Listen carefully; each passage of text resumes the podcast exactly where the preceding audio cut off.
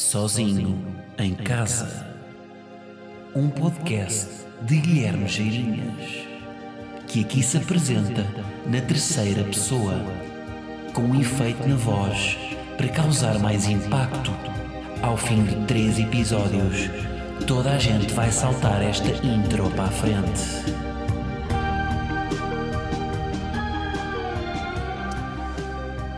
Meus bons amigos, sejam bem-vindos ao episódio 148 do Sozinho. Estamos aqui em mais um pedaço da minha alma que eu coloco online para vocês usufruírem. Hum, é sexta, é sexta-feira, sim.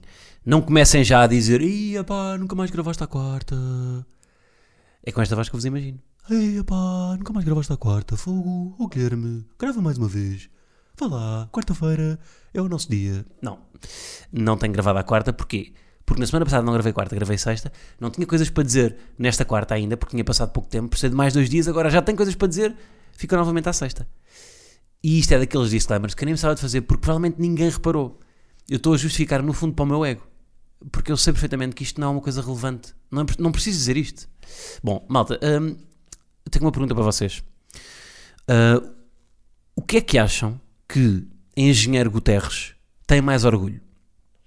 Em ser o Big Boss das Nações Unidas ou em ser seguido pelo Leo no Instagram?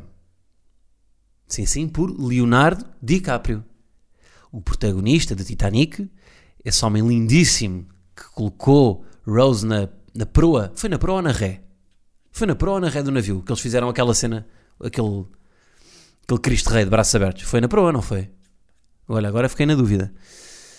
Mas esse mesmo Leo que pintou Kate Winslet como pintava as francesas, apenas com o colar, meus amigos, segue Guterres. E, e na verdade ele segue 159 pessoas, estou agora aqui a ver. Portanto, das, das 159, uma das que ele escolheu foi o nosso Guterres, nascido e criado em Portugal. Por acaso, estou aqui a ver o Instagram do Leonardo DiCaprio. Ele é mesmo. Ele é um ativista verdadeiro. Porquê? Porque eu estou aqui a fazer scroll nas fotografias dele e ele. Tudo bem, fala de causas, mas ele nunca mete a cara dele que é uma coisa tentadora, não é? Porque, como vocês sabem, o altruísmo não existe. Uh, o ativismo muitas vezes é: olha, está aqui esta causa, mas eu estou aqui também, não é? Toda a gente faz isto, fa uh, há muita gente faz isto na morte. Uh, porque quando alguém morre, conta uma história sobre a pessoa consigo. E portanto volta as coisas um bocado para si também, não é? Portanto há sempre algum egoísmo quando tentamos ser boas pessoas, na verdade é essa. Um, e ainda mais no ativismo, eh, pronto, há, há muito ativismo que tem ali um bocado de performance. E Leonardo DiCaprio nunca usa, nunca usa a cara dele. Vocês forem ao, ao, ao Instagram dele, é fotografias de glaciares, cardumes, um koala, uh, deve estar para aqui a Greta também. Depois de vez em quando aparece, sim, quando tem, aqui, quando tem um grande filme para promover, tipo Once Upon a Time. Depois volta à vidinha dele a publicar eh, plantas e sementes. Portanto, ele, ele, no fundo ele cedeu, cedeu mesmo o seu mediatismo, a sua, toda a sua exposição à causa. Um, e não precisava, não é? Porque isto não, isto não lhe dá. Ele, ele já é o que é, não é? Ele não precisava disto para de repente é, ser ainda melhor. Mas, mas, mas fica ainda melhor, não é? Porque falo de uma forma um, pouco preocupada com a sua própria imagem. Portanto, é isto. Pá, Gandalio, olha. É dos verdadeiros este, este senhor. Uh, o que é que eu tenho para vos dizer mais? Ah, só a propósito, porque é uma discussão recorrente hoje em dia sobre os ricos. Que, porque como vocês sabem, está tudo polarizado, não é? Mas em, uh, o, falar sobre, sobre, os pobres também. Mas sobre os ricos, hoje em dia está muito polarizado. Porque há pessoas que odeiam os ricos e depois há pessoas que adoram os ricos. Não sei se vocês já repararam neste padrão. Há pessoas que odeiam, é? que odeiam o Elon Musk e depois há pessoas que adoram o Elon Musk.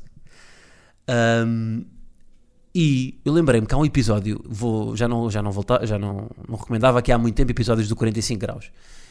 Um, e vou, vou recomendar um episódio que eu vi há algum tempo, que eu agora não me lembro qual é que é o número, mas eu lembrei-me disto a propósito deste tema, porque há um episódio que, que ele tem onde fala, so, um, fala com alguém sobre as elites, sobre como é que as elites hum, podem ser boas ou más.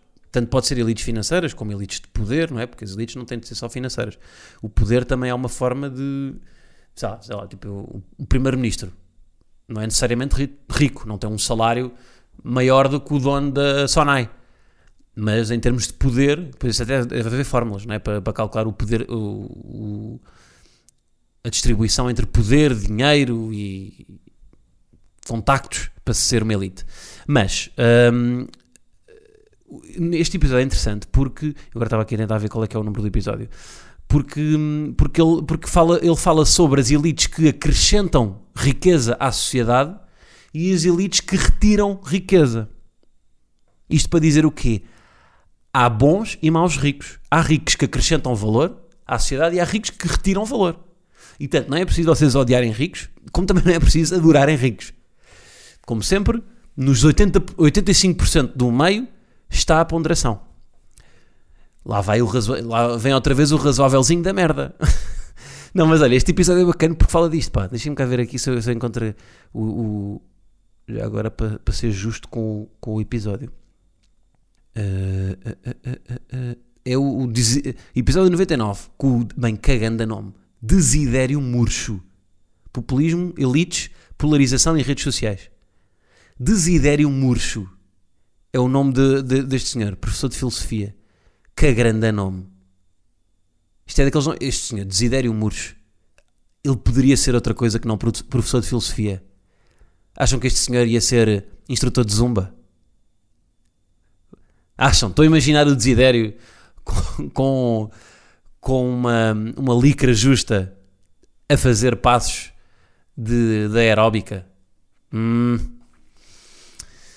Olhem, mais coisas que eu tenho para vos dizer. Pá, vocês sabem que eu tive 10 dias. Eu no- na semana passada gravei na sexta porque estive doente. Eu continuei, continuei doente. Melhorei um bocadinho, mas voltei a estar. É pá, muito mal. Tive mesmo. Pá, eu estava a ficar preocupado. Porque primeiro achei que era virose, depois, quando passa demasiado tempo, já não é virose, é bactéria. Se passar mais ainda, passa de bactéria para uma coisa não infecciosa. De repente este menino tem que fazer exames. Só que passou. Aparentemente. Neste momento eu estou bem. Agora já tive uma. Já, já estive bem anteriormente e voltei a ficar mal. Portanto, estou na dúvida se isto é para permanecer bem. Ahm, mas se for esse o caso, foi uma bactéria. E o é que acontece? Eu, isto foi gastroenterite, foi virose, depois às tantas foi bactéria, não percebi bem. O que eu sei é que há uma coisa que se faz eh, que pode ser um- uma ajuda, não é nada científico, mas é uma ajuda que se pode que, hum, para tentar decifrar o que é que me fez mal, que é hum, ou o que é que vos fez mal, no caso de serem vocês a ficar doentes, que é o que é que vocês ficam com nojo de comer. E isso pode ser um, um, um alarme de olha, foi isto aqui que se calhar te fez mal. E eu neste momento não consigo ver poké à frente. Pá, eu antes de ficar doente andava a encomendar pokés. Mas, mas uma coisa completamente absurda. Para vocês verem ao ponto de. Agora, eu não sei se isto é em todos os restaurantes, mas eu, eu só encomendava deste, portanto, eh, não- só tenho esta, a experiência deste restaurante. O- o- a, a fatura do Uber Eats, quando eu encomendava a Poké deste sítio, vinha com cliente habitual e depois em baixo número de pedidos. Pá, e eu nem vos quero dizer o número de pedidos, mas era uma coisa, pá, dois dígitos e mais não digo, mas é pá, foi, foi, foi abs- é absurdo a quantidade de vezes que eu encomendei, que eu encomendei Poké. Pá, de um momento para o outro, desde que fiquei doente, não consigo, consigo ir a tudo neste momento, só não consigo ir a Poké. Portanto, vou já dizer que há este truque. Vocês, quando tiverem doentes com uma gastroenterite ou com, com alguma coisa que fiquem enjoados, pensem em tudo o que comeram e depois, quando fizerem a lista, cheguem àquela que vos, meteu, que vos mete nojo. Provavelmente foi isso. Porque eu até eu gosto individualmente das cenas que eu meto na Poké. Sei lá, atum. Olha, estão a ver? Isto é, isto é a gleba. Gleba. Quem é que havia de ser? Era um caga de que eu tinha cá em casa que fazia este barulho. tenho um caga de cá agora, tenho o Arnaldo, está cá em casa. Ahm, pronto, ainda faz muita companhia. Às vezes vira para um lado, às vezes vira para, o outro, às vezes abre a boca. Bom, o que é que eu vos. Ah, ela preveu isto. Preveu, previu. Isto é, isto é aquelas coisas que os cães. Vocês estão a ouvir o barulho de. Isto é que é um avião? Estamos a ser atacados por caças? Estamos a ser atacados por caças?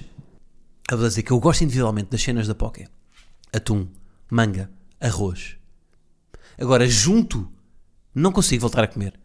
Não consigo voltar a comer. Não sei, pá, para já. o meu estômago pôs aqui a, a poké de parte. E eu depois comecei a, comecei a pensar um bocadinho mais sobre isto, tentar novamente desconstruir e tá, estava a pensar, se o estômago está tão avançado nisto, porque é que o cérebro não é mais como o estômago? E consegue também pôr coisas de parte que nos fazem mal. Ou seja, às vezes, quando vem uma ansiedade mais aguda, quando vem um, um- ali um, um medo, uma, uma antecipação de algo que, que nós achamos que não vai correr bem, e eu não consigo perceber de onde, ele, de onde de onde vem esse medo. Muitas vezes não consigo. Ou então o medo de algo que aconteceu e eu não consigo perceber, decifrar logo. É o quê? É porque tenho um espetáculo, é porque tenho que entregar a contabilidade, ainda não entreguei, é porque vou ter um, um jantar com pessoas com quem não estou à vontade. E era fixe o cérebro fazer isto que faz. Eu analisava todos os momentos recentes e futuros que tenho na minha vida, ou e antigos, o que fosse, e percebia, o cérebro fazia um, um- lá está, fazia esta análise que o estômago faz, e de repente um destes momentos dava nojo ao cérebro, e eu conseguia perceber o que é que me causava essa ansiedade, e poupava imenso dinheiro na, na terapia. Pá, o nosso sistema operativo devia estar tão avançado a este ponto, porque se o estômago está, porque é que o cérebro não há de, de conseguir compactuar também com isto? E até, eh, lá está, mesmo pessoas, mesmo com pessoas, isto poderia acontecer. O cérebro conseguia decifrar, olha, esta pessoa faz-te mal. O que isto não ajudava. Porque, pá, porque às vezes nós, há, pode haver uma pessoa tóxica na nossa vida que nós não topámos ainda, não é? Que até demoramos a topar e depois até faz um, um efeito. Há um cataclismo que faz com que. Bem, estou a ser bem catastrófico agora. Ahm, mas até, eh, até, até, portanto, dava jeito o cérebro conseguir decifrar isto. Até podia ser, olha, como a, como a Poké, até podia ser grupos. Olha, este grupo aqui faz-te mal. Como a Poké. Mas depois individualmente está-se bem. Tal como a manga, o arroz e o, e o atum, individualmente, ok. Aqui este amigo sozinho, este aquele sozinho, tudo bem. Agora em grupo, em Poké, hum, Guilherme, isto mete-me nojo. Portanto, o cérebro podia estar com o sistema operativo mais avançado a este ponto. Mais um, é um pequeno pensamento que deixo para vocês. Outra coisa, hum, eu fui a um jantar com hum, amigos estrangeiros e uh, confirmei que a minha personalidade em inglês é uma seca. Primeiro fui para o jantar, fiquei logo nervoso, porque o meu inglês, como vocês sabem, é um inglês técnico. É um inglês de 9 SBE, eh, em que eu vou falar de exportações. Eh, e, portanto, eu não vou para um, para um jantar ehm, que, que é suposto ser divertido, falar de- das flutuações na, na, na- na balança de exportações. Ora, o que é que aconteceu? Eu ehm, não consigo ser informal. Ou não, não, não é isso. Não- consigo, ter a, não consigo ter a mesma personalidade que tenho em inglês. Não é? Isto é uma coisa que- mais que falada já. Só que eu tenho aqui um exemplo para vos dar que aconteceu que é, às tantas, no couvert, sobra um pimento padrão. E esse pimento padrão ficou na mesa, pá, claramente, aquilo vinha cheio, uns 20 pimentos padrões, só, portanto, sobra um, e ficou na mesa, pá, à vontade uns 10 minutos. E eu, se se fôssemos todos portugueses, eu tinha vocabulário para conseguir tornar confortável alguém tirar aquilo. Ou eu ou alguém. Mas eu teria, teria vocabulário para conseguir tornar aquele menos confortável. Pá, porque eu não faço cerimónia nestas. Pá, não vai ficar um pimento padrão durante 10 minutos ali. Não é? Pá, malta, está aqui um pimento padrão, vamos tirar, vamos fazer cerimónia. Até fico desconfortável de ficar lá o pimento padrão.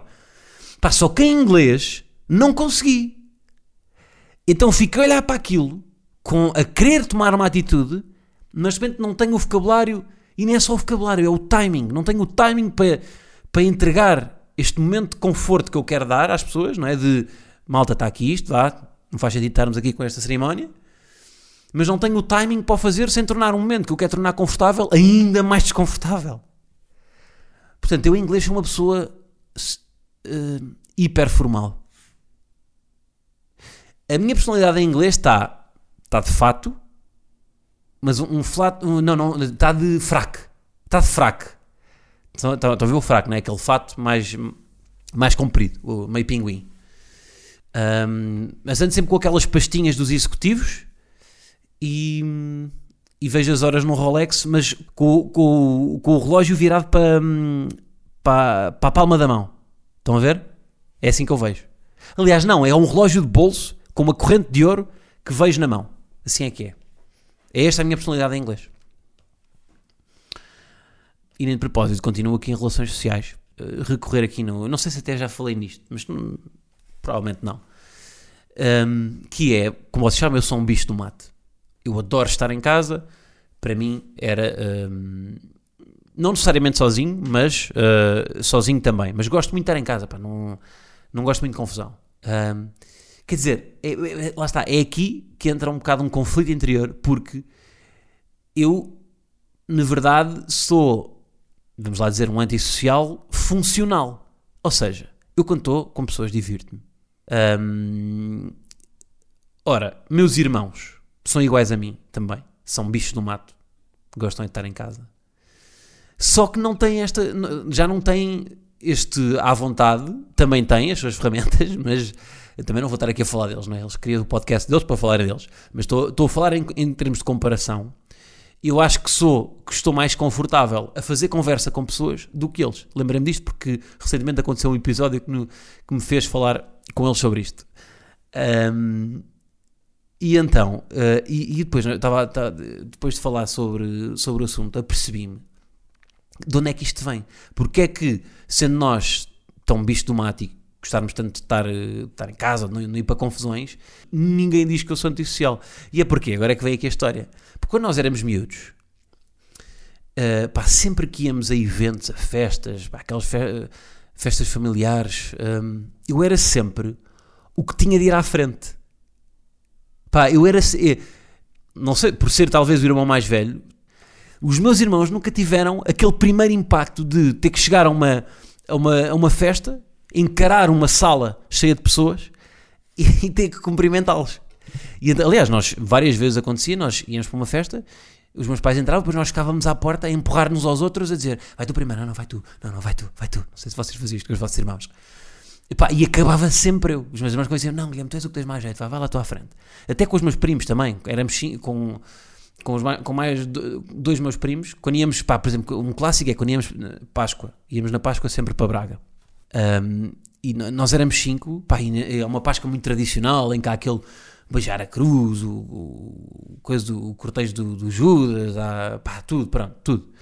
E, e com uma família enorme, e, portanto, muita gente. E eu sempre tive aquela pressão, porque lá estava, mais uma vez, antes de entrar ficávamos, ficávamos todos a empurrar-nos uns aos outros, vai tu, não, não, vai tu, não, não, não. E acabava sempre a ir à frente, eu é que tinha que cumprimentar as pessoas. Então fui obrigado a desemmerdar, no fundo, é isso. Tinha que, porque nós na por éramos os únicos que tínhamos Lisboa, portanto a família de Braga estavam, eles vivem todos no Porto e estão muito mais vezes juntos. Portanto, nós vinhamos de Lisboa, éramos, não éramos outsiders porque fomos sempre bem recebidos, mas nunca estávamos tão à vontade como eles.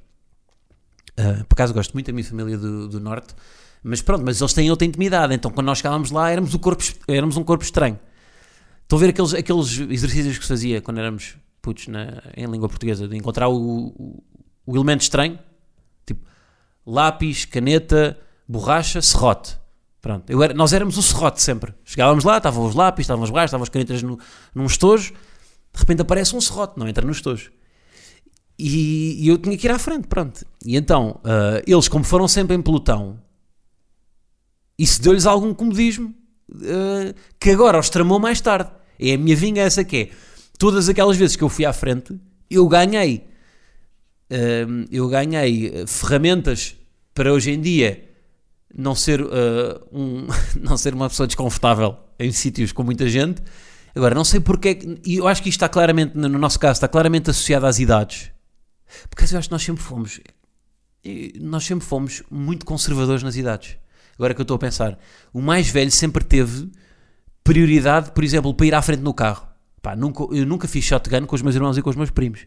Sempre fui à frente. Depois, quando eu não estava, ia, ia ao primo mais velho a seguir. Depois, quando eu não estava, pá, nunca, isso nunca foi um, mesmo hoje em dia, nós hoje em dia vamos, vamos num carro todos juntos, pá, não interessa se o carro é do meu primo, eu é que vou à frente, não vai o irmão dele, não, não vou eu, não há aqui uma, se não tiver eu, vai, vai o meu irmão, não vai, não vai o meu primo, que é mais novo que o meu irmão, mas depois também tinha estas, estas responsabilidades, não é, de encarar, encarar as pessoas, eu era, olha, eu era o forcado da cara, eu era o forcado da cara, Só que em vez de, em vez de ter que apanhar um touro, tinha que domar uma.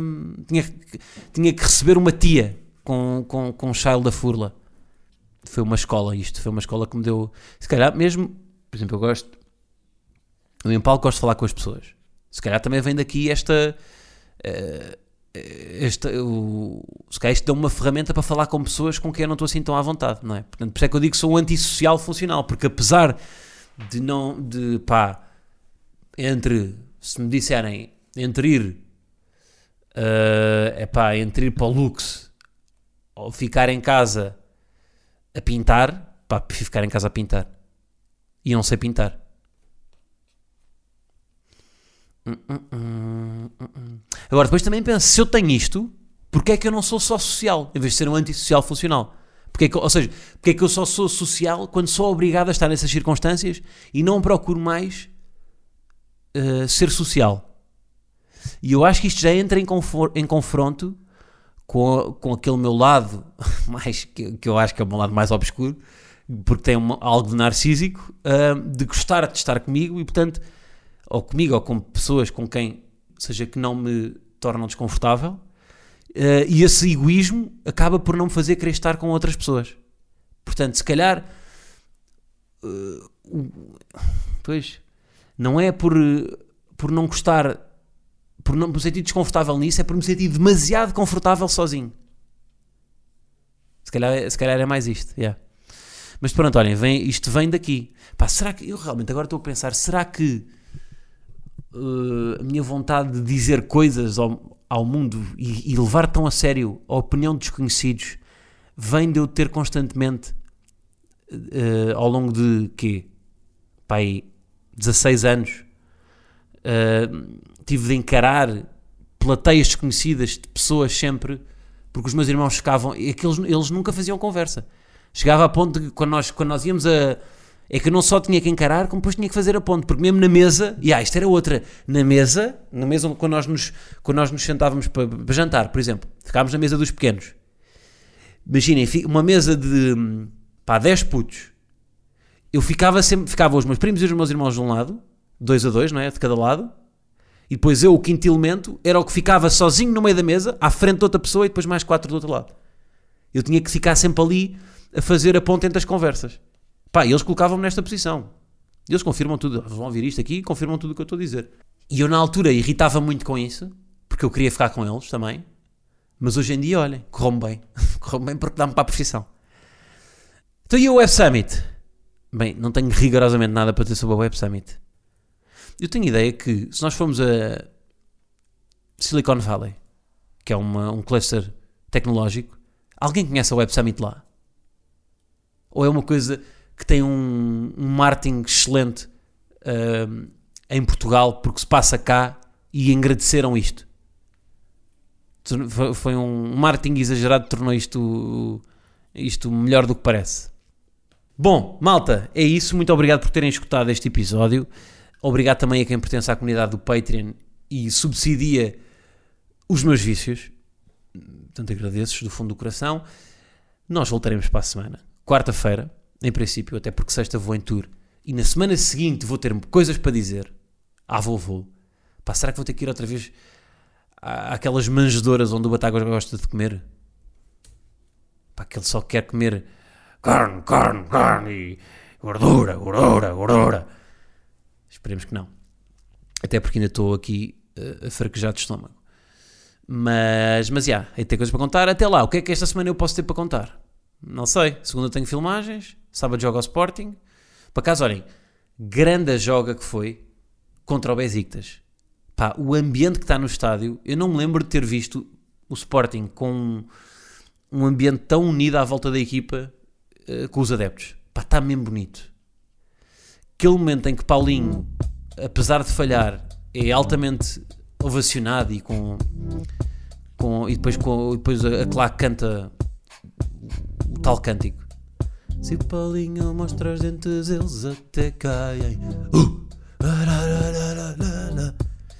Está muito bonito, sim senhor. Vale a pena, vale a pena. Quem é do Sporting e quem não é, vão, ao- vão ao estádio que está- está-se a fazer aqui uma temporada muito bonita. Nem precisa de, nem precisa de haver aqui uma, Quer dizer, precisa. Nós precisamos sempre de ganhar. Está uma união entre os adeptos que é bonita de se ver. Tá? É isso, malta. Vemos para a semana. Um abraço. So I'll fight sleep with ammonia. And every morning we fight so red. I miss them for the tears they shed.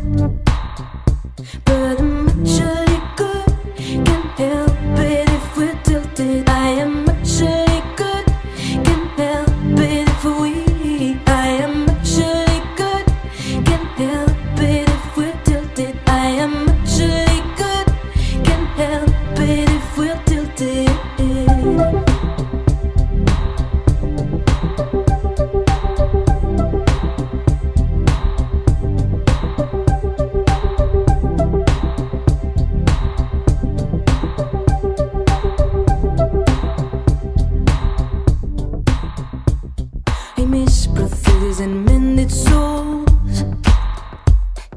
Trample over beauty while singing their thoughts. I match them with my euphoria.